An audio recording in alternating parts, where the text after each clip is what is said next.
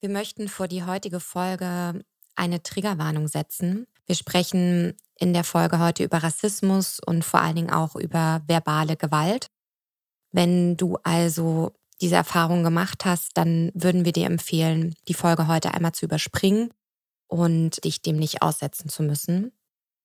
Ansonsten möchten wir auch noch darauf hinweisen, dass wir in der Folge häufiger sagen, dass ihr euch gewisse Dinge anschauen könnt oder anhören könnt. Und das gilt natürlich vor allen Dingen für unsere weißen Zuhörerinnen und Menschen, die eben nicht von Rassismus selbst betroffen sind.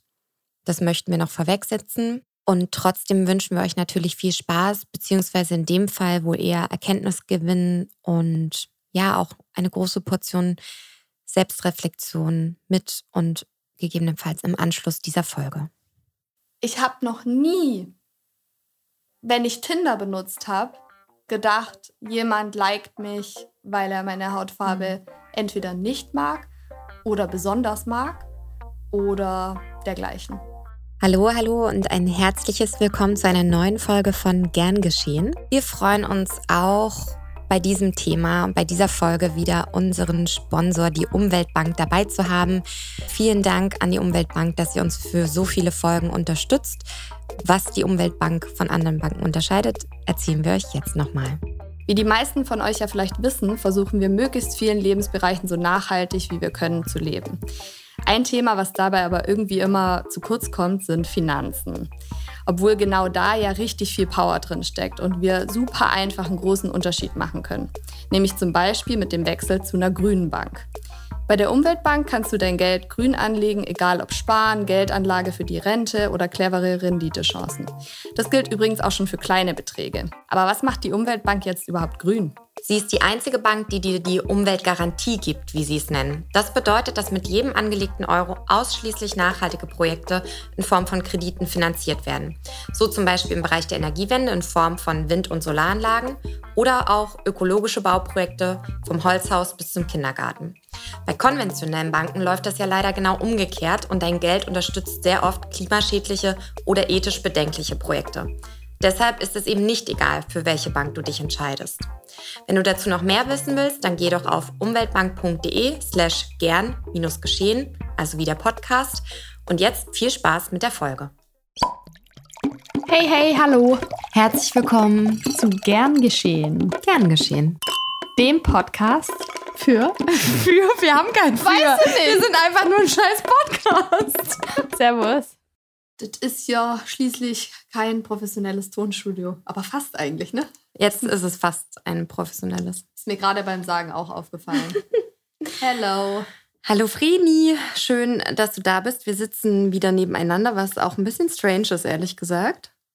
Ja, Jana hat gerade schon gesagt, so nah waren wir uns schon lange nicht mehr. Stimmt also auch. uns trennen jetzt vielleicht 50 Zentimeter. Das ist nicht in den Abstandsregeln enthalten, aber wir sind ja nur zwei Haushalte, also von daher sollte es, glaube ich, gehen. Wir nee, haftet werden wir nicht. Glaubst du nicht? Nee. Dass, glaub, wenn hier jemand reinguckt und die Polizei ruft? Nee, ist doch okay. Ähm, wir sind heute zusammengekommen, um eine neue Folge aufzunehmen. Überraschung. Und in den letzten Wochen ist ja einiges passiert, ähm, was natürlich auch an uns nicht vorbeigegangen ist. Und wie des Öfteren erwähnt, haben wir eigentlich einen Plan und der sah vor, dass wir über Vorurteile und Privilegien sprechen. Und jetzt passt das ja besser denn je sozusagen. Ja. Um auch natürlich die aktuelle Debatte Black Lives Matter aufzugreifen. Genau. Und natürlich auch, also ja, hast du ja gerade schon gesagt, uns hat das natürlich äh, die letzten Wochen auch sehr beschäftigt. Es ist natürlich auch oft nicht ähm, irgendwie bequem oder einfach, aber halt wichtig. Total notwendig und deswegen ähm, finde ich es auch nochmal wichtig zu sagen, bevor es jetzt überhaupt richtig losgeht heute, ähm, vor allen Dingen wenn es auch Leute gibt, die vielleicht den Podcast zum allerersten Mal hören. Wir sind zwei weiße, aus Deutschland kommende Frauen, ähm, haben in unserem Leben deswegen sehr viele Privilegien mitbekommen, worüber wir heute auch sprechen wollen. Das vorweg. Wir versuchen natürlich gerade in der aktuellen Debatte vor allen Dingen auch viele Stimmen sichtbar zu machen, auch in diesem Podcast hier, ähm, beziehungsweise werden auch innerhalb der Folge euch einfach immer wieder Empfehlungen nennen, wo ihr weiterlesen könnt, ähm, wo wir sehr viel gelernt haben. Menschen, die uns inspirieren, auch besser Rassismus zu entlernen. Und Rassismus kritisch zu denken. Genau, und was mir auch noch wichtig zu sagen ist, ist, dass wir jetzt hier nicht den Anspruch haben, jetzt irgendwie so zu wirken, als wüssten wir jetzt total genau über alles Bescheid. Da gibt es, wie gesagt, Leute, die viel besser Bescheid wissen und deswegen empfehlen wir die, die auch an den Stellen. Es ist eigentlich also alles wie immer, nur dass wir über ein ja sehr viel ernsteres Thema und auch extrem wichtiges Thema mit euch sprechen wollen und vielleicht ja. auch ein bisschen weniger Witz heute drin ist. Genau, und vielleicht halt mit ein paar mehr externen Empfehlungen, weil ich auch einfach wirklich, ehrlich gesagt, wir haben ja jetzt im Vorfeld auch schon ähm, relativ viel darüber gesprochen, wie wir überhaupt die Folge machen können und wollen und sollen, weil wir natürlich jetzt auch nicht wollten, dass wir ähm, irgendwas für uns claimen, was einfach nicht gerechtfertigt ist. Und ähm, ja, und das natürlich auch einfach immer schwierig ist, weil natürlich sollten sich vor allem Menschen, die privilegiert sind, damit auseinandersetzen, wie sie ihre Privilegien vielleicht sinnvoll nutzen können und so weiter und sich auch ähm, damit beschäftigen, wie sie, ähm, wie du gesagt hast, Rassismus entlernen können oder halt Rassismus kritisch denken lernen. Und gleichzeitig ist es ja dann aber auch ein bisschen schmaler Grad, äh, dass man nicht quasi sich Themen so eigen macht oder sich selber so krass in den Vordergrund stellt oder es irgendwie ja dann auch wieder schwierig wird. Voll. Ich glaube, das wird heute auch noch öfter Thema sein. Wir haben deswegen äh, aus all den Gründen, die Frini gerade genannt hat, uns dazu entschlossen, dass wir die Folge ähm, anhand einer kleinen sozusagen Instagram-Challenge, die aktuell auch läuft, aufbauen bzw. uns daran orientieren. Die Challenge ist von Josephine Apraku. Und die heißt Hashtag kritische Weisheiten, Weisheit mit SZ. Und es geht eben darum, dass weiße Menschen wie wir Rassismus kritisch denken lernen. Und sich vor allem auch äh, selber reflektieren. Das sind ja sehr, ähm, ja, sind eigentlich so Reflexionsfragen für einen selber. Und genau, ähm, in dem Sinne ist es ja direkt an uns adressiert. Und deswegen finde ich es eigentlich auch sehr passend, dass wir das hier im Podcast machen und auf eine Art und Weise auch sinnvoll, dass wir es nicht nur zu zweit besprechen, sondern es auch öffentlich machen, weil das ja genau auch das ist, was oft fehlt, nämlich dass äh, weiße Menschen halt eben über ihr Weißsein reflektieren und kritisch darüber nachdenken, eben kritische Weisheiten, dann daraus entstehen. Genau, und äh, deswegen ja, ist das vielleicht so ein ganz guter Ansatz für heute. Genau, also wir laden euch auch ein äh, mitzudenken, mitzumachen. Wir freuen uns natürlich auch über eure Anregungen dazu, entweder auf Instagram oder direkt hier. Und wir laden euch natürlich auch ein, euch diese Challenge in Anführungsstrichen näher anzuschauen und ähm, vielleicht auch das eigene Weißsein zu reflektieren. Ja, ich glaube, ihr könnt einfach nach ihrem Namen auch suchen auf Instagram, dann solltet ja, ihr die Challenge ist auch natürlich finden. auch in den Shownotes verlinkt. Wir starten direkt mit der ersten Frage, die auch so ein bisschen ja auch den Playground sozusagen setzt.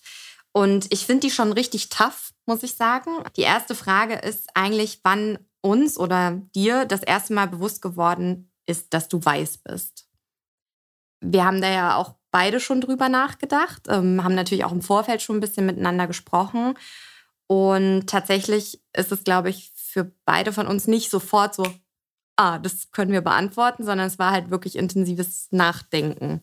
Ja, was ja auch schon viel aussagt, ne? Weil Absolut. dass wir halt offensichtlich jetzt in unserer Kindheit nicht ständig damit konfrontiert waren, äh, dass wir irgendwie oder halt ja mit unserem Aussehen so stark irgendwie konfrontiert waren zum Beispiel oder dass äh, oder dass offensichtlich jemand irgendwie oft gesagt hätte, öh, du bist ja aber weiß oder so.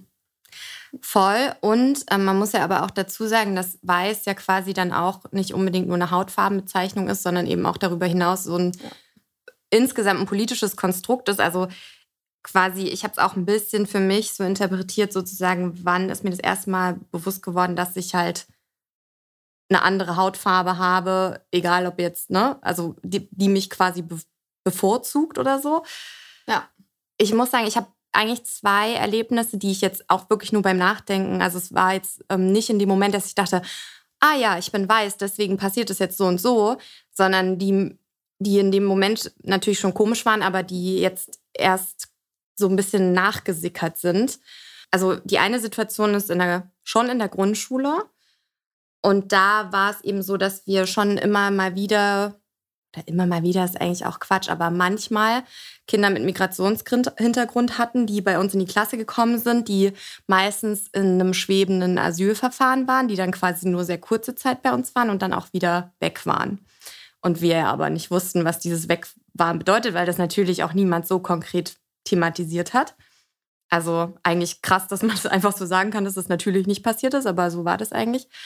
Und mhm ich hatte dann einmal eben, ich glaube, ich hatte dir auch schon mal davon erzählt, ich hatte ein Mädchen, auf die ich sozusagen, die ich sozusagen mitnehmen sollte, die ich, ich war so ihre, ihr Buddy da oder wurde dazu beauftragt, ihr Buddy zu sein. Und da war es halt, finde ich jetzt im Nachhinein betrachtet auch voll krass, wie ich sozusagen ganz anders behandelt wurde von Lehrern und Lehrerinnen ähm, und auch von der, von der Schulrektorin und so, im Gegensatz zu ihr. Und ich war auch immer, es, das Krasse finde ich, ist, dass es zwischen mir und ihr schon Machtgefälle gab, obwohl wir ja gleich alt waren, im Prinzip gleiche Voraussetzungen hatten.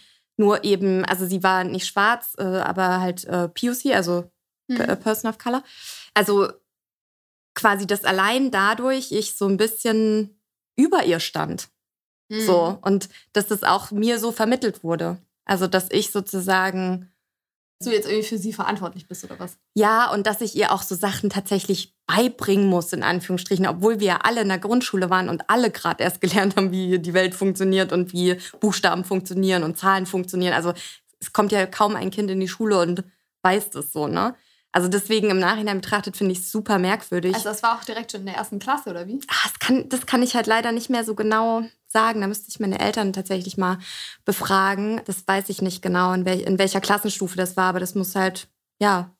Familiengrundschule. Ich, ich war zwischen sieben und neun oder so. Mhm. Und es war echt ähm, strange. Und dann aber muss, also ist bei mir so eine richtig lange Lücke, wo ich wahrscheinlich nie bewusst über mein Weißsein nachdenken musste oder nachgedacht habe. Und dann erst wieder im Studium. Und da war es so, ich habe ja am Anfang mal Medizin studiert ähm, und da waren natürlich sehr viele weiße Menschen, aber es gab auch vereinzelt eben Menschen, die quasi aus anderen Ländern kamen und dann nur in Deutschland studiert haben oder eben Menschen mit Migrationshintergrund, die schon die ganze Zeit in Deutschland waren und in Deutschland geboren sind. Und da ist es mir vor allen Dingen aufgefallen, dass ich sozusagen als weiße Medizinstudentin einfach anders behandelt wurde als zum Beispiel, ich hatte eine Freundin, Schrägstrich Bekannte, die Kopftuchträgerin war. Und die wurde halt immer ganz anders auch wahrgenommen. So auch in mhm. mündlichen Prüfungen und so, wo ja dann auch wirklich die Person in, also der Mensch in Persona vor dir steht und so. Und da ist es mir dann nochmal, glaube ich, bewusster geworden, dass, mhm. dass ich weiß bin und mhm. sie sozusagen in Anführungsstrichen nicht. Oder ist ja nicht in Anführungsstrichen. Ja. Ja. Krass. Ich habe auch so drei Sachen, an die ich da denken muss. Bei mir war es äh, so, dass ich tatsächlich, ähm, ich komme ja auch voll vom Land und bei uns gab es tatsächlich niemanden in der Grundschule, der irgendwie eine Person of Color war oder schwarz oder gefühlt generell irgendwie außerhalb der Norm, was da halt auf dem Dorf irgendwie so irgendwie wie so gesetzt war. Kann natürlich auch sein, dass meine Erinnerung da nicht ganz vollständig ist, aber oder nicht ganz korrekt, aber genau, es war einfach so eine sehr weiße Gegend und ja, da gab es irgendwie auch wenig bis gar keine Auseinandersetzung mit dem Thema. Und das erste Mal so wirklich bewusst geworden, dass mir manche Sachen nicht passieren können, war dann eigentlich, als ich in einer Jugendgruppe war, einer katholischen Jugendgruppe, muss man sagen. Und da war ein Junge, der halt richtig viel Scheiße abbekommen hat, richtig viel rassistische Scheiße abbekommen hat von den anderen. Ähm, zum Beispiel wurde da halt immer so ein Lied gesungen mit dem N-Wort auch. Und ähm, da ist mir, glaube ich, zum ersten Mal bewusst geworden, dass das mir halt nicht passieren kann. Und ihm aber halt schon. Mhm. Oder halt offensichtlich passiert. Mhm.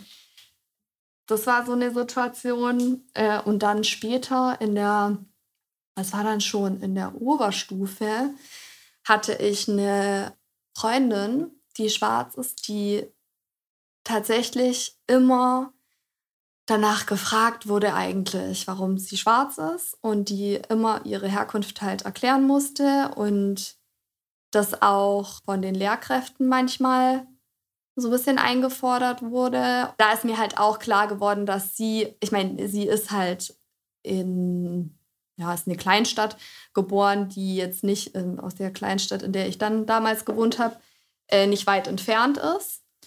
Und eigentlich wussten das alle und trotzdem musste sie halt immer super viel erklären.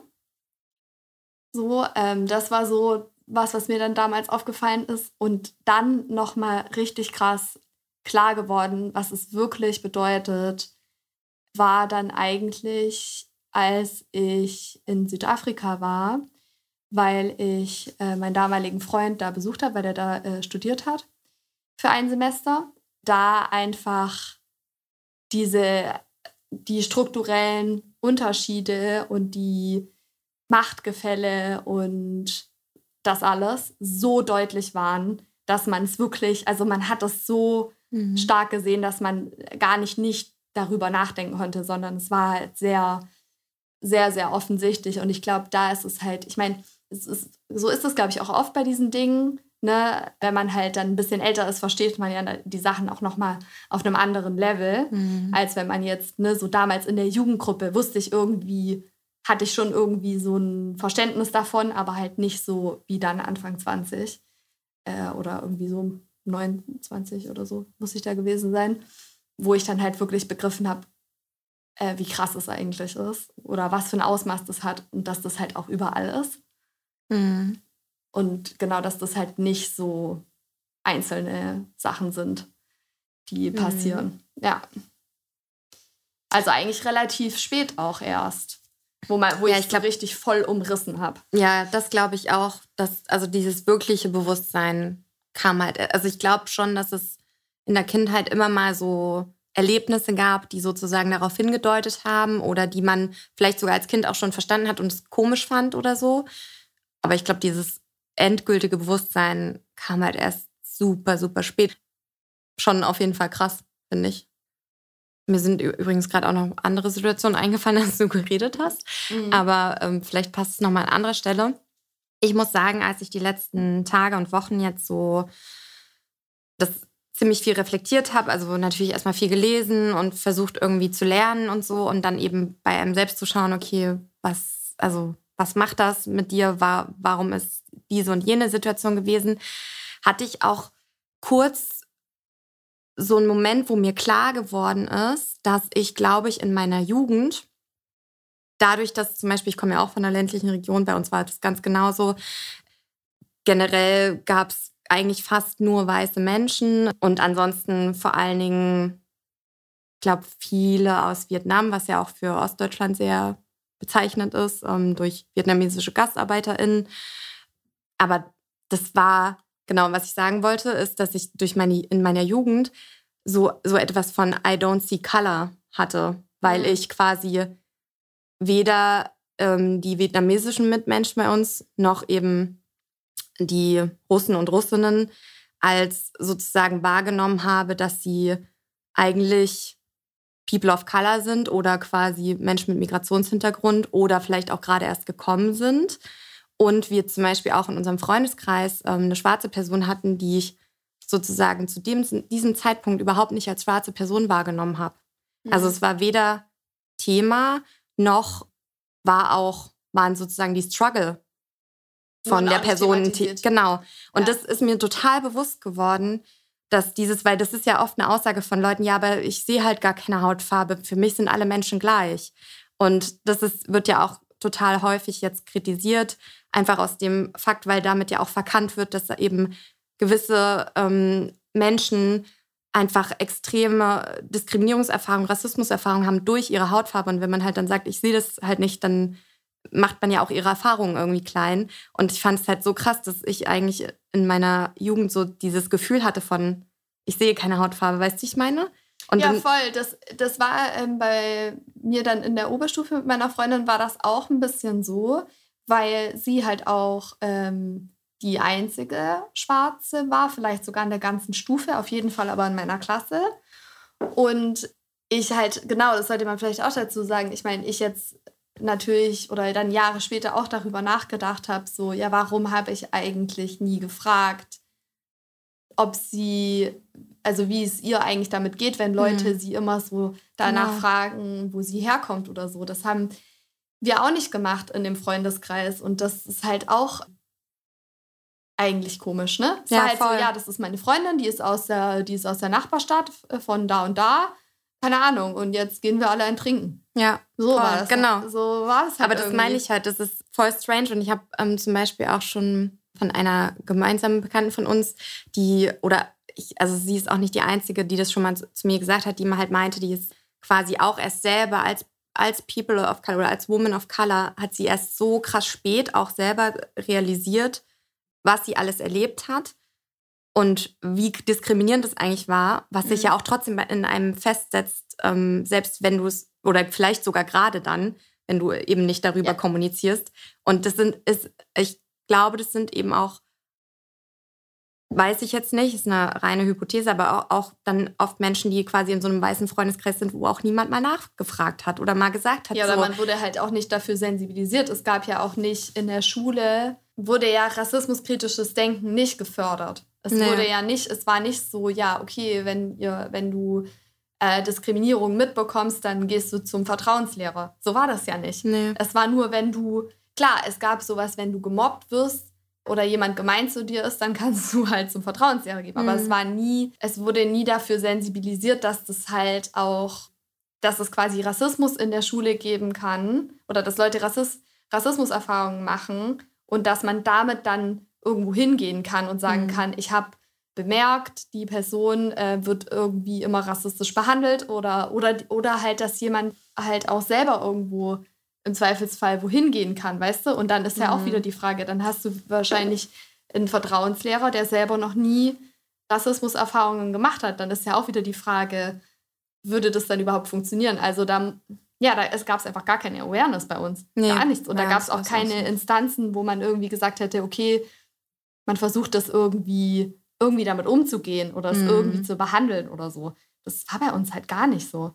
Mhm, das war bei uns eigentlich auch ähnlich. Und auch wenn ich mich jetzt zurückerinnere, zum Beispiel über die vietnamesische Familie in, in der Stadt, wo ich dann die meiste Zeit aufgewachsen bin, wurde sich halt auch so oft drüber lustig gemacht oder halt auch wirklich mit Schimpfwörtern über sie gesprochen und so, wo ich, hm. wie, also ich finde es einfach so krass, wie normal das war, so dass man auch irgendwie gar nicht den Impuls hatte, dagegen was zu sagen, selbst als Person, die vielleicht zum Beispiel keine Ahnung politisch interessiert war oder irgendwas, sondern es war halt so Teil des Alltags und das, also im Nachhinein finde ich es auch richtig ekelhaft eigentlich, dass das so eine, so eine Gesellschaft ist. quasi alle nicht, halt dann nichts dagegen gesagt. Nee, weil das, weil, ja, weil das so, weil das so verankert war, so nach dem Motto, ja, die Familie ist so, die ist so und die sind so und das ist halt so. Weißt du? So dieses sehr Stereotype. So, ja, und auch sehr etabliert einfach in dem Kreis, wo du dich bewegst, sodass du das, also eigentlich kaum einer von uns ähm, das hinterfragt hat, würde ich jetzt sagen. Mhm. Ich muss auch nochmal meine Schwestern fragen. Ich glaube nämlich, die haben das schon ganz anders wahrgenommen, mit sechs Jahre jünger. Mhm. So. Im Nachhinein betrachtet einfach richtig viel Scheiße einfach auch gelaufen. Ja, richtig viel Scheiße gelaufen, ja. Das ist auf jeden Fall so. Und äh, ich muss echt sagen, diese ähm, Erfahrungen in dieser Jugendgruppe, also da ist super viel Scheiße, da ist auf vielen Ebenen äh, viel Scheiße gelaufen. Aber das war halt wirklich krass, ne? In so einer katholischen Gemeinde, mhm. so, weißt du, wo eigentlich die Leute irgendwie so ja, wo man sich einfach nicht gegenseitig rassistisch behandeln sollte. So, ja, aber ich sag mal so, also, Jesus, man, Jesus ist ja auch weiß nach deren Meinung. Von daher wundert mich, dass ja überhaupt nicht das Rassismus ja. in der Kirche ein Thema ist. Also ja. gerade da halt auch, ne? Ja, vielleicht auch gerade da. Und trotzdem finde ich es halt krass, dass es einfach in so einer Jugendgruppe, weißt du, was ja so ein geschützter Raum eigentlich mhm. ist für, war ja jetzt auch gar nicht so, dass alle in dieser Gruppe so super religiös waren im Sinne von, mhm. dass sie mhm. ständig in der Kirche waren oder so, ne? Aber es war halt einfach die Jugendgruppe in der Stadt. Es war im Prinzip auch ein bisschen egal, ob du jetzt an Gott glaubst oder nicht. Aber das ist halt so ein geschützter Ort, weißt du, und da gab es ja auch eigentlich Autoritätspersonen oder beziehungsweise irgendwie Leute, die für diese Gruppe auch verantwortlich Voll. waren. Und die hätten das ja auch vielleicht mal irgendwie sehen mhm. müssen oder irgendwie, ja, zumindest dafür sensibilisieren müssen. Und das ist halt nicht passiert. Absolut. Ja. Oder wir halt, also ich meine, ich will jetzt die Schulter jetzt auch nicht sonst wohin schieben. Ich meine, wir hätten alle natürlich auch was sagen müssen. So. Ja, ja, das meine ich ja, dass das, äh, finde ich, auch so, so krass einfach ist, dass, dass das so Standard teilweise war, dass du als Kind das nicht hinterfragt hast und dich fragst, also wo man sich auch einfach wirklich sagen muss, ey, was ist denn das eigentlich für eine Gesellschaft, in der wir leben? Und da kommen wir halt auch wirklich weg von diesem individuellen hin zu, es steckt einfach überall drin. Es ist halt struktureller, es ist institutioneller Rassismus. Es sind halt, es ist einfach teilweise, und das ja auch immer noch, und wir reden ja hier von fast 20 bis 30 Jahre zurück.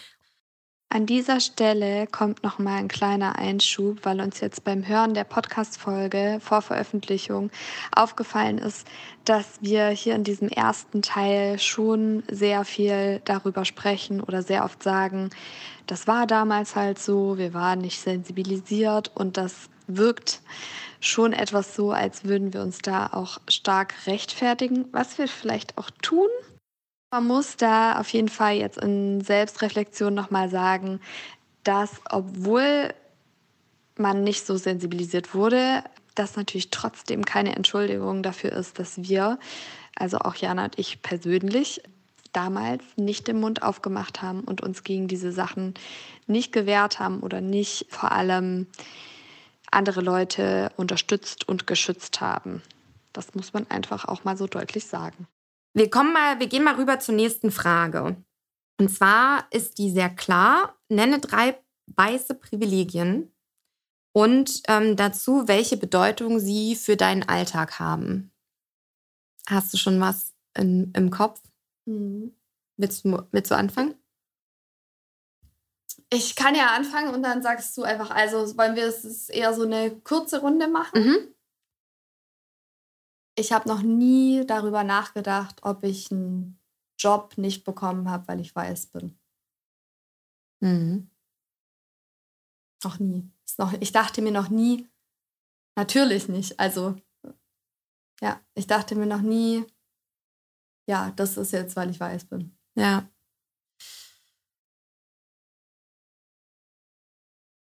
Also dasselbe lässt sich eigentlich direkt auf alles andere übertragen, wofür man sich bewerben muss. Also sei es jetzt Wohnung oder ein Stipendium oder was auch immer, wo ähm, quasi du als Person bist, habe ich noch nie das, also das Gefühl gehabt, dass ich das nicht bekomme, weil, weil ich weiß bin.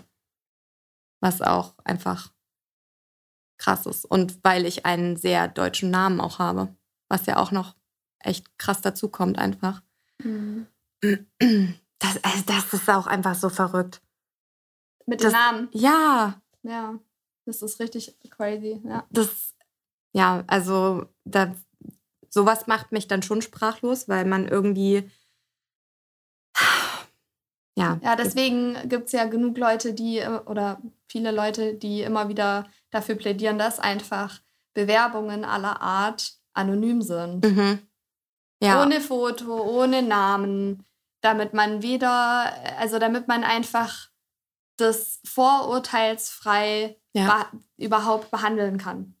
Ja, finde ich, also klar. Es, es macht eigentlich total Sinn, dass es Sinn. halt, be bevor irgendwas ausgewählt wird, eigentlich erstmal alles anonymisiert wird und dann nur die quasi die Fakten, die relevanten Fakten für den jeweiligen, entweder für den Job oder für die Wohnung oder was auch immer, was man da tatsächlich wissen muss, benutzt wird, Ja. um die Entscheidung zu treffen. Und nicht noch, was weiß ich, was alles.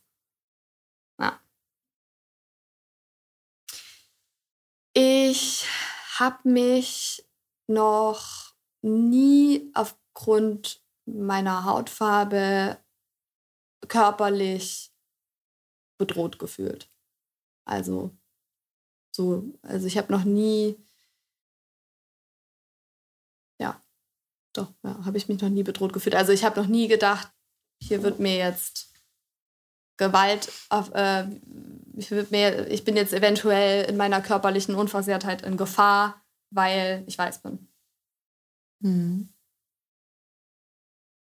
Ja, das gleiche gilt eigentlich auch für Beschimpfungen oder alles, was in die Richtung geht. Also ich wurde noch nie für meine Hautfarbe beschimpft, sozusagen. Oder abgewertet. Ja. Verbale. Ich habe noch nie, wenn ich Tinder benutzt habe, gedacht, jemand liked mich, weil er meine Hautfarbe entweder nicht mag oder besonders mag oder dergleichen. Hm. Das ist auch einfach krass. Ist mir noch, also, Hm. mir noch nie passiert. Also dachte, halt, dachte ich halt noch nie. Ich habe noch nie Tinder benutzt. Ja. Das hat aber ähm, ja wenig mit dieser Folge zu tun. Ich habe auf jeden Fall noch nie mit der Polizei Probleme gehabt, weil ich weiß bin. Oder wurde kontrolliert, weil ich weiß bin. Es würden einem noch so viele mehr einfallen, ne? Mhm. Ich gehe in irgendeinen Laden und Mhm. finde Make-up für meine Hautfarbe.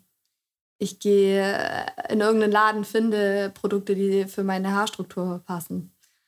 Gehe über die Straße und jemand wechselt die Straßenseite. Aufgrund dessen, wie ich aussehe. Also du meinst, dass das nicht passiert? Nee. Ja, genau. Ja. Es sind sehr viele Dinge.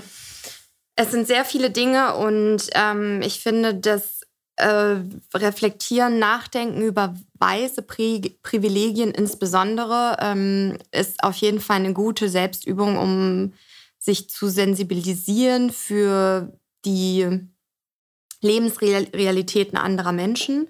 Und das geht ja auch, also das kann man in dem Zusammenhang natürlich auf jeden Fall mit weißen Privilegien tun, aber kann man auch noch ausweiten auf andere Privilegien, die einem zustehen, Ja. sei es jetzt aufgrund des Geschlechts oder aufgrund dem Herkunftsort oder oder oder. Und wer sonst noch was zu White Privilege oder weißen Privilegien Achso, ja, sagen kann und was ihr euch da auf jeden Fall reinziehen könnt. Ähm, also es gibt ja sowieso online momentan sehr, sehr viel, aber wir haben nochmal auch ein paar konkrete Namen, die ihr vielleicht auch schon das ein oder andere Mal jetzt gehört habt.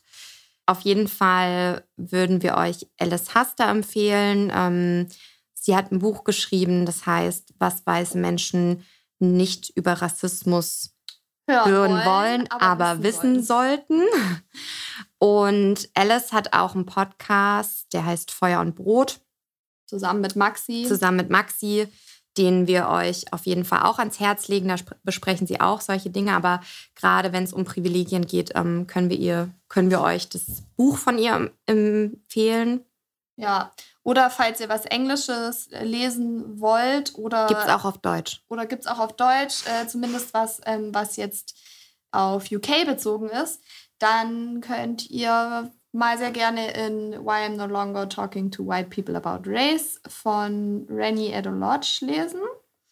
Genau. Das ist ja auch sehr ähm, umfassend, finde ich. Und auch geschichtlich sehr umgreifend. Da versteht man auch nochmal viel, woher überhaupt zum Beispiel diese ganze Privilegiengeschichte kommt, warum das erfunden wurde und wer davon profitiert hat und wie sich das dann auch so über die Jahrzehnte, Jahrhunderte erstreckt hat. genau. Gut, dann springen wir zur nächsten Frage. Die nächste wäre, das ist jetzt, die ist jetzt nicht direkt aus der Instagram Challenge, fanden die aber jetzt ganz interessant, um auch da nochmal so drüber zu reflektieren. Und zwar ist die, wann ist dir das erste Mal aufgefallen, dass du dich in deinem Weißsein fragil verhältst oder verhalten hast?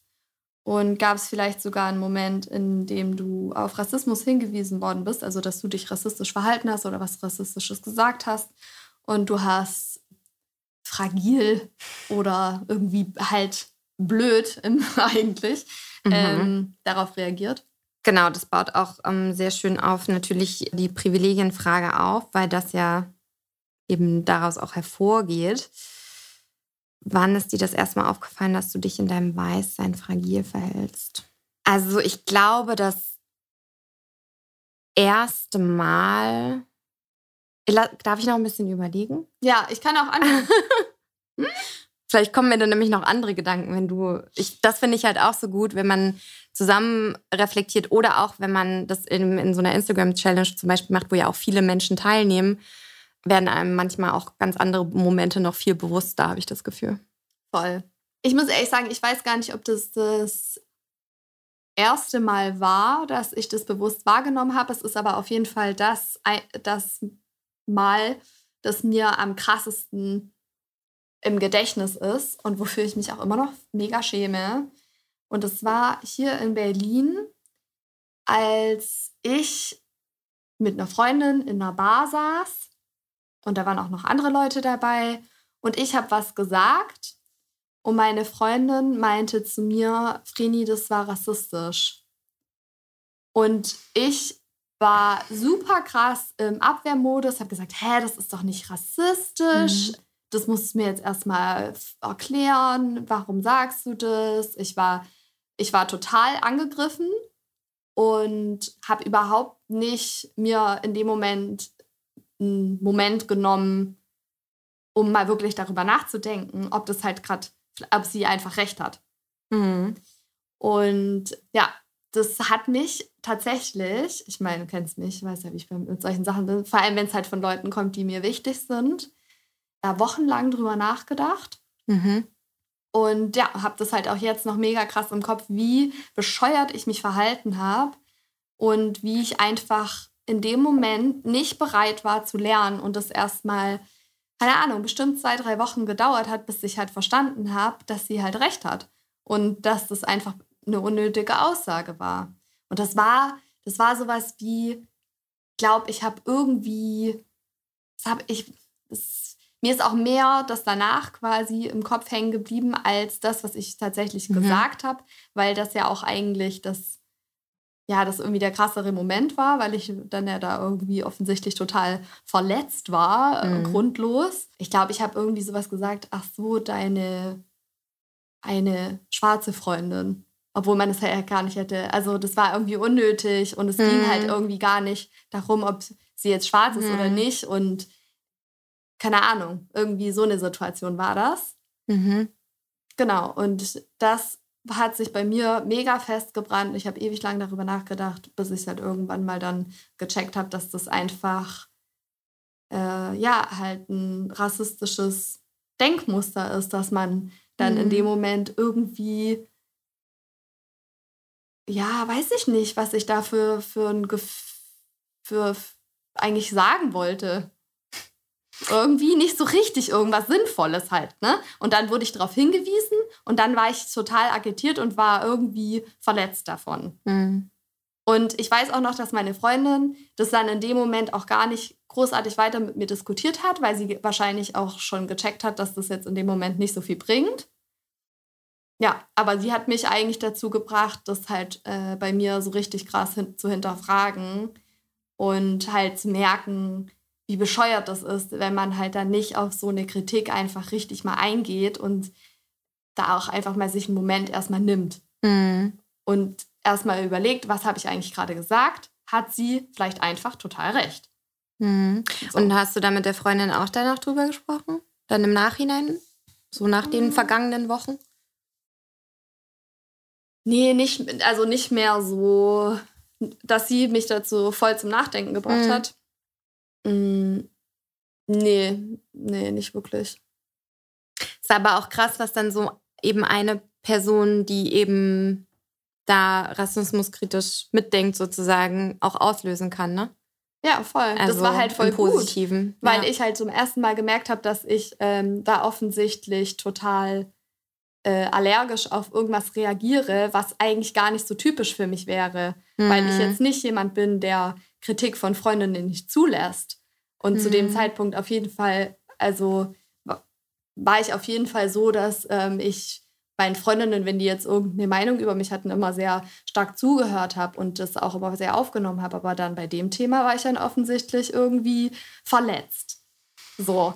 Ne? Und das ist mir Mhm. halt dann im Nachhinein, ich glaube, es hat mich auch so lange beschäftigt, weil ich halt gemerkt habe, so, hä, warum, also auch mich ein bisschen gefragt habe, so, hä, warum war, warum wollte ich dann so sehr in dem Mhm. Moment äh, sagen, ja, das war doch gar nicht rassistisch. Warum hatte ich das Bedürfnis, das dann so zu klären oder irgendwie das klarzustellen, anstatt über die Sache an sich nachzudenken? Weißt Mhm. du, wie, wie ich meine? Also ich hätte ja darüber nachdenken können, warum ist es rassistisch? Und stattdessen habe ich darüber nachgedacht, Warum nennt sie mich rassistisch? ja, oder Ja. ja, oder warum, ja genau, warum äh, sagt sie jetzt, dass das äh, Mhm. irgendwie eine rassistische Aussage war? Ja, das ist äh, dann, ja, White Fragility. Weiße Fragilität, Zerbrechlichkeit. Also ich kann mich nicht an so eine konkrete Situation erinnern, äh, was quasi das Gesagte angeht, obwohl ich glaube, dass wir alle, die, also alle weißen Menschen, die in der weißen Mehrheitsgesellschaft aufgewachsen sind, auch früher genau solche Sachen sehr, sehr oft unbewusst also auch was wir vorhin schon hatten, dass wir in dieser Struktur waren, wo man unbewusst solche Dinge einfach gesagt hat, die total verletzend für andere sind oder eben rassistisch, diskriminierend und so weiter. Aber ich kann mich an eine Situation erinnern nach Namibia mit dir, wo du gesagt hast, ich hatte so quasi Bilder geteilt und erzählt, was da so passiert und so weiter. Und da hast du gesagt, ob das wirklich so hätte sein müssen, ob man gewisse Dinge so darstellen muss und so weiter. Und da war auch meine erste Reaktion war so, nee, nee, das war ist ja voll in Ordnung gewesen, weil, Mhm. also dass man halt genau, wie, wie du Mhm. jetzt gesagt hast, quasi den Umstand verteidigt, dass man das so gemacht hat. Wo jetzt im Nachhinein oder auch das, also beim, das war, glaube ich, relativ schnell schon, dass ich gemerkt habe, hä, warum war das jetzt so? Warum, also erst einmal, warum hat sie mich darauf angesprochen? Ist da, ist da was dabei? Ist da was dahinter? Hätte das so sein müssen und so weiter? Und dann ich es aber schon krass finde, dass die erste Abwehrhaltung erstmal so ist. Und also, Also, die Abwehrhaltung war ja war dann erstmal, dass du so. nö, das habe ich nicht gemacht. Oder das war, war Nee, okay, war wie ich es okay, gemacht, genau. ge- Mhm, gemacht habe. ja. So. Ja. Und dann äh, habe ich mich halt im Zusammenhang dessen ähm, oder da auch wirklich noch mal intensiver eben mit diesem ganzen Thema White Saviorism und auch muss man wirklich in jedes Land reisen, um zum Beispiel bestimmte Lebensrealitäten gesehen zu haben und so. Also dieses, Mhm. dieses sehr, na, jetzt komme ich nicht aufs Wort, sensationsmäßige und so, ne? Also dieses Mhm. reicht es nicht, wenn, wenn wir uns mit Büchern weiterbilden und einfach die Erfahrungen von Menschen sprechen lassen und so. Also all diese Themen. Und das war aber halt auch gut, weil man sich dann nochmal auch im Nachhinein nochmal viel intensiver mit diesen Themen beschäftigt hat, beziehungsweise ich jetzt auch noch auf jeden Fall über dieses Thema White Saviorism halt mega viel Podcasts höre oder so, oder wo, weil, weil ich irgendwie das Gefühl habe, das sitzt so, so tief, dass man in dieses, in dieses Gefühl kommt. Gerade, ich glaube, gerade wenn man ein Mensch ist, der sich viel aneignet und viel liest und man dann das Gefühl hat, und ich könnte mir vorstellen, dass bei dir auch deswegen die Abwehrhaltung erstmal so stark war, weil man ja von sich denkt, man ist ja voll der äh, aware Mensch so und Mhm. weiß ja voll Bescheid. Und ich habe mir ja schon so, und ich bin ja so politisch und ich so, ne, dass das dann manchmal sogar noch stärker ist, als bei manchen Personen, die sich vielleicht zum Beispiel noch nie mit diesen Themen auseinandergesetzt haben, weil man sich dann nochmal auch in seiner Persönlichkeit so angegriffen fühlt. Und das ist ja genau dieses Ding von weißer Fragilität. Ja, cool. Ich wusste gar nicht, dass das nochmal so krass nachgewirkt hat, dass ich das. Also ich weiß natürlich noch genau die Situation, weil ich da, weil ich da, glaube ich, auch so war, so, Jana, ich finde das nicht gut. Ja, wir hatten aber sogar noch mal drüber geredet danach. Echt? Ja, Mhm. das weiß ich nicht mehr so Mhm. genau. Ich weiß noch sehr genau das Gespräch. Da war ich auch so richtig, äh, ich weiß auch noch genau, wie ich dir dann während der Reise dazu nichts geschrieben habe, weil ich dachte, das artet in einer völlig bescheuerten Chat-Diskussion mhm. aus. Das müssen wir irgendwie machen, wenn wir uns dann sehen. Und wie wir dann essen waren und darüber geredet haben, das weiß ich auch noch sehr gut. Ja, das ist halt, oh ja, es ist einfach. Aber ich glaube, genau deswegen ist es halt wichtig, dass man halt den Mund aufmacht. Egal, auch ich finde auch, weil zum Beispiel das Thema ist jetzt auch häufig, dass viele sagen, ja, ich traue mich ja gar nicht zu sagen, weil ich habe ja keine Ahnung und so. Und ich finde, ja, die als allererstes steht natürlich, dass wir uns irgendwie selbst weiterbilden, dass wir ähm, uns Bücher dazu lesen, Podcasts anhören und so weiter. Aber trotzdem immer, wenn man eben so ein komisches Gefühl dabei hat, auch zu sagen einfach so, hey, wie du das gerade zeigst, sagst oder schreibst oder so, habe ich ein komisches Gefühl dabei. Das reicht ja manchmal schon, um quasi diesen ersten Anstoß zu geben. Also auch gerade online habe ich das Gefühl, dass das sehr, sehr wichtig ist, weil eben schon auch erst durch diese ganzen Impulse bei manchen ins Rollen kommt. So. Voll. Und was ich auch noch voll wichtig finde zu sagen ist, genau, man kann super viel lesen, man kann sich super viele Gedanken machen, aber wie man am Ende des Tages so lebt und mhm. handelt und seine Privilegien einsetzt, ist halt noch mal eine andere Sache. Ich habe auch das Voll. Gefühl, gerade es ist online ein bisschen so eine Diskussion äh, oder es sind ganz viele so, ja, ich habe mich jetzt total krass viel damit auseinandergesetzt und so weiter. Und es ist ja auch mega cool, dass Leute sich jetzt mit Themen auseinandersetzen, mit denen sie sich vielleicht noch nie auseinandergesetzt haben. Ist ja voll gut, ist immer gut, ne?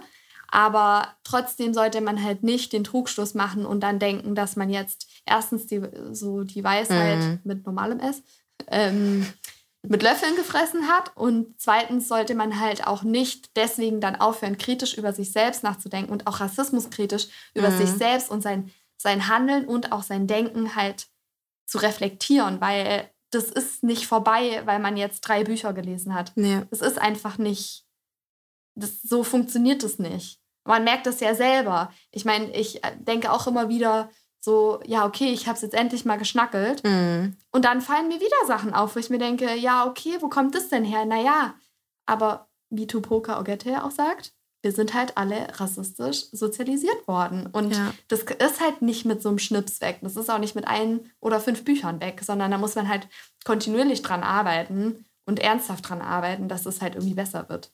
Das Buch von Tupokak hilft dabei auf jeden Fall aber sehr. Exit Racism, gerade auch beim Thema White Fragility. Tupokak hat auch einen richtig guten Podcast, To Podcast, wo sie schwarzen Frauen über ja, ihre Alltagserfahrungen sich austauscht und natürlich auch über bestimmte Themen und so weiter und da immer wieder mhm. Leute zum Interview einlädt. Das ist sehr, sehr interessant und da gibt es viel zu lernen. Und du wolltest zu White Fragility auch noch einen ja. Hinweis geben. Ja, es gibt diesen Text, von dem der Begriff sozusagen auch kommt. Wer sich dafür interessiert, ist von Robin DiAngelo. Why it's so hard for white people to talk about racism.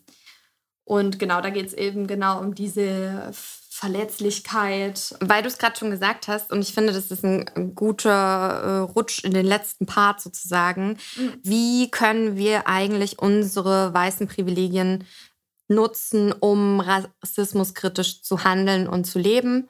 Einfach, dass wir das nochmal sammeln, weil ich glaube, das ist auch so generell gut, wenn man sich irgendwie darüber austauscht, was auch wirksam sozusagen im Alltag ist. Ich habe zum Beispiel jetzt durch diese ganze Zeit, wo man nochmal sehr viel intensiver über alles Mögliche nachgedacht hat, auch echt gemerkt, dass ich, obwohl ich immer denke, ich bin so jemand, die so voll tough mit äh, ist und mit ihrer ganzen, wie auch immer, Wokeness äh, okay ist, dass ich doch auch viel häufiger über bestimmte Dinge hinweggehört habe, als ich es hätte tun sollen. Und dass es mir zum Beispiel am allerschwersten fällt bei Menschen, die ich sehr lange kenne und die mir sehr wichtig sind, dann in dem Moment zu sagen, das ist zum Beispiel rassistisch, hör auf damit oder sag, sag das nicht. Ich glaube vor allen Dingen, wenn das in eine Diskussion führen würde und dass mhm. ich halt auf jeden Fall weiß, dass ich das machen möchte und mehr machen muss. Und ich finde es halt auch krass, weil es mir bei anderen Themen nicht so schwer gefallen ist. Und das hat mich echt nachdenklich gemacht, weil dass ich zum Beispiel in meinem Freundeskreis irgendwann gesagt habe, dass ich nicht möchte, dass sie behindert oder schwul oder sowas als Schimpfwort benutzen, was ich sowieso krass finde, dass äh, manche mhm. das bis vor einiger Zeit noch getan haben. Da fiel es mir halt leicht, das einfach so zu sagen. Und bei teilweise rassistischen Kommentaren habe ich das halt nicht so mit Nachdruck gemacht. Ich glaube, wenn wir alle das irgendwie mehr verinnerlichen, halt dann wirklich einfach aktiv den Mund aufzumachen, würde sich halt schon voll viel verändern. So. Ja. Also gerade in diesen Kreisen, wo man unterwegs ist. Voll.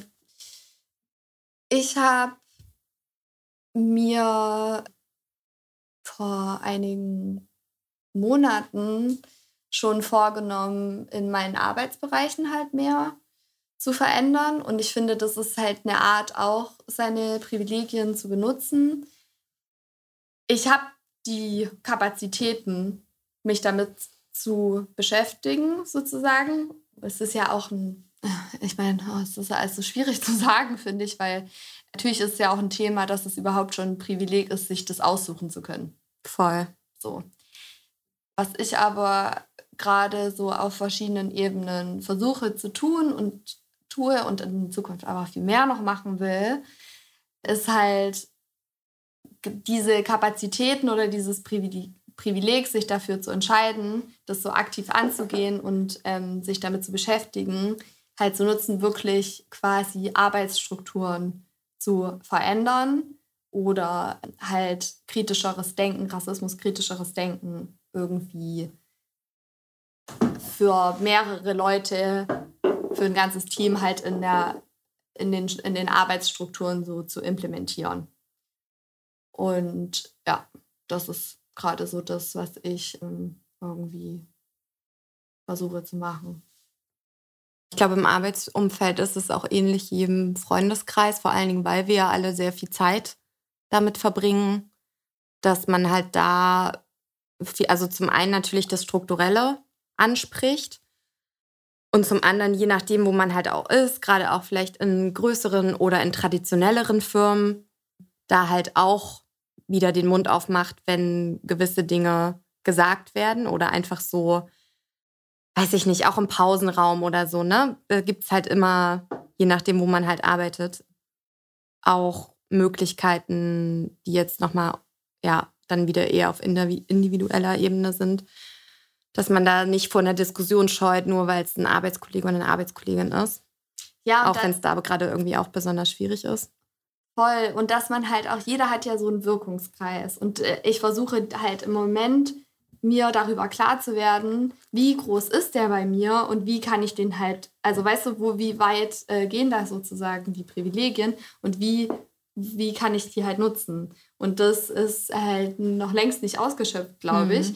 Und ähm, dann bin ich jetzt gerade so am Anfang und ich glaube, das ist halt auch was, was man immer so überlegen kann. Jeder hat ja irgendwie einen Wirkungskreis. Also manche Leute sind ja äh, zum Beispiel in Personalabteilungen. Dann kann man ja mal überlegen, wie sind eigentlich unsere Ausschreibungen gestaltet? Wen sprechen die an? Wen sprechen die nicht Wo finden an? die statt vor allen Dingen? Wo finden die statt? Aber auch zum Beispiel wirklich mal kritisch darüber nachzudenken oder halt zu gucken, wie sehen unsere BewerberInnen aus? Also nicht vom Äußerlichen, sondern wer bewirbt sich so? Und ähm, dann nicht einfach die einfache Antwort zu nehmen, so, ja, weiß ich auch nicht, warum das so ist, sondern halt wirklich darüber nachzudenken, woran könnte das liegen? Liegt es daran, dass wir ein, dass man irgendwie halt zu exklusiv ist, einfach für manche Menschen, dass Leute sich nicht wohlfühlen würden oder sich nicht sicher sein können, dass sie keine Rassismuserfahrungen in dem Unternehmen machen, zum Beispiel. Mhm. Und das sind alles Sachen, an denen kann man arbeiten. Wenn zum Beispiel ein ganzes Team äh, geschult ist, rassismuskritisch zu denken oder so, dann kann man sich ja schon mal, dann ist da schon mal eine, es ist schon mal eine Hürde ein bisschen weniger, dass man sagen kann, okay, das ist schon mal dann vielleicht nicht das größte Problem. Oder man kann dann von da aus dann noch weitere Schritte machen. Mhm. Oder dass man halt auch, ja, einfach darüber nachdenkt, ist mir jetzt, ich weiß nicht, zum Beispiel Universitäten machen das ja auch oft, dass sie bei gleicher Qualifikation Menschen mit Diskriminierungserfahrungen oder halt auch Rassismuserfahrungen bevorzugen, um einfach da wieder so ein, einen Ausgleich oder so halt zu schaffen und halt zu sagen, okay, vielleicht ist es okay, wenn der weiße Mann den Job dann nicht kriegt, weil der wird halt auch woanders einen Job finden. Und dann einfach zu sagen, wir machen jetzt was dafür, dass die Person halt sozusagen bei uns im Unternehmen dann nicht abgewiesen wird. Voll. Ich muss noch sagen, wo ich auch auf jeden Fall mein weißes Privileg, dass ich eben mich frei bewegen kann, dass ich nicht von der Polizei angehalten werde, dass ich auch nicht irgendwie schief angeguckt werde, wenn ich demonstriere, nutzen kann oder noch stärker nutzen kann, indem ich halt auch vor allen Dingen Bewegungen, Demonstrationen und so weiter unterstütze, die sich eben mit entweder rassistischen Strukturen auseinandersetzen oder halt tatsächlich auch mit Rassismuserfahrungen. Ich fand es auch super krass, wie in Deutschland zum Beispiel waren jetzt während dieser ganzen Zeit, ähm, also seit quasi eigentlich der Ermordung von George Floyd bis jetzt Mitte Juni, auch viele Demonstrationen und viel auch, was aus der schwarzen Community sozusagen gestartet wurde. Und wo, also ich habe dann irgendwo einen Beitrag gesehen von einer Rede in den USA, wo dann eben ein Redner gesagt hat, was da in Deutschland halt passiert, das sehen wir und das gibt uns so viel Kraft und so. Und das fand ich halt so krass irgendwie, weil am Anfang war es ja auch so, dass man sich überlegt hat, ja, geht man jetzt zu der Demo, weil es ist ja auch trotzdem noch Corona und dann sind viele Menschen und düdelte, geht das alles? Und dann eigentlich so, so sehr klar war, okay, wenn ich jetzt hier in Deutschland als weiße Person das machen kann und wenn das sozusagen mein Beitrag für jetzt ist, dann sollte ich das halt machen.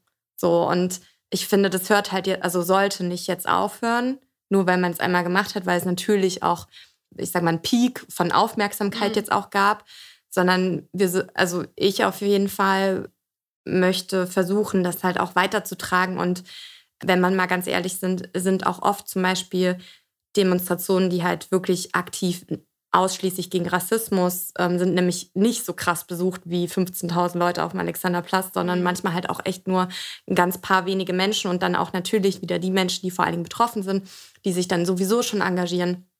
Und dass wir da irgendwie mehr noch drauf gucken, dass wir auch da halt das einsetzen können. So, und das ist halt. Also ein bisschen so die Freizeit, die man hat, halt auch dafür verwenden. Ja, auf jeden Fall. Und halt auch wirklich aktiv und eben nicht nur halt dieses Teilen auf Instagram, sondern halt auch wirklich auf der Straße daneben stehen. So, das ist zwar auch erstmal nur ein ganz erster Schritt, aber es ist halt auch nicht unwichtig. Voll. Ja, ey, äh, man könnte noch sehr lange, finde ich, darüber sprechen. Ich glaube, wir haben noch ein paar Empfehlungen, die wir raushauen wir können. Wir haben auf jeden Fall Empfehlungen. Ähm, da fällt mir gerade noch eine Empfehlung ein, auch wieder Alice, die äh, in dem Podcast Alles gesagt äh, jetzt auch war.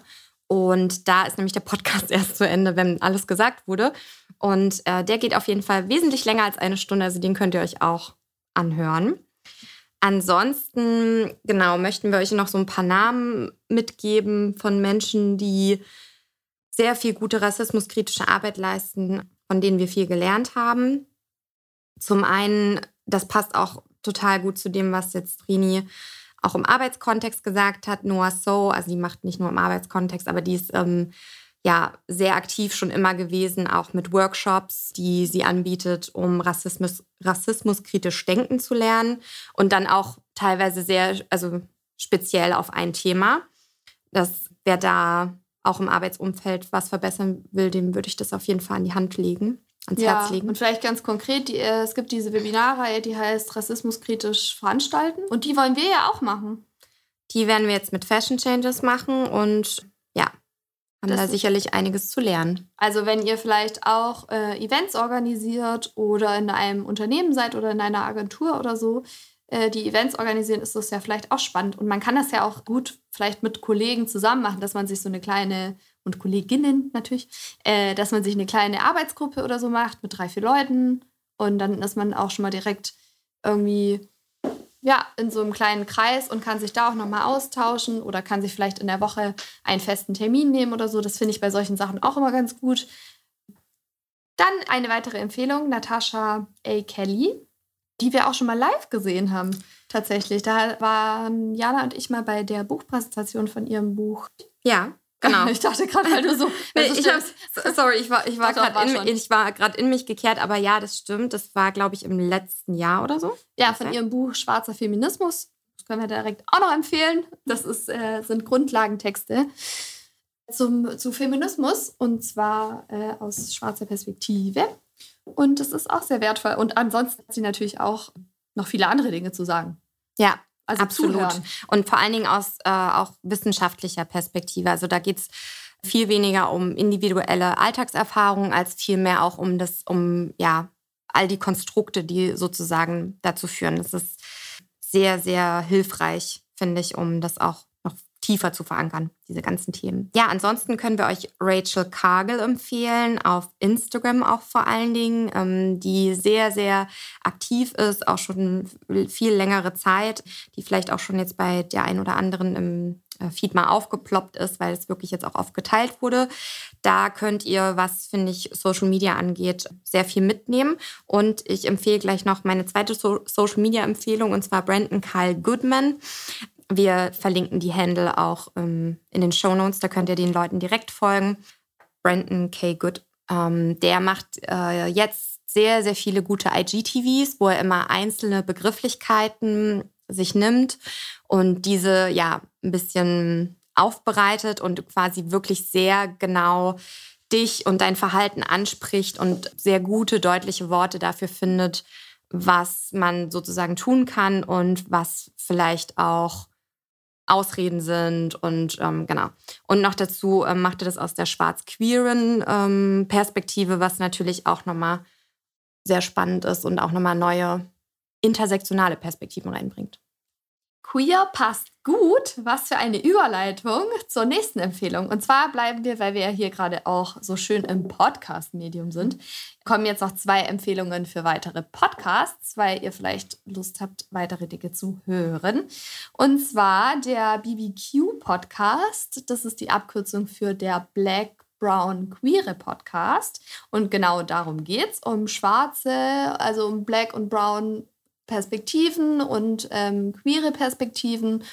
Und wenn ich euch eine ganz konkrete Folge noch empfehlen kann, dann hört sehr gerne mal die Folge Meine Hautfarbe ist nicht euer Fetisch oder so ähnlich. Da geht es genau um dieses Thema, äh, wie ist es eigentlich bei dem Dating und wie, wie kann das bei anderen ankommen oder wie kann man damit umgehen und wie scheiße kann Dating auch dann manchmal einfach sein, wenn man von Rassismus betroffen ist. Und ja, da sind wir auch alle auf jeden Fall in der Verantwortung, anders zu daten oder rassismuskritisch zu daten.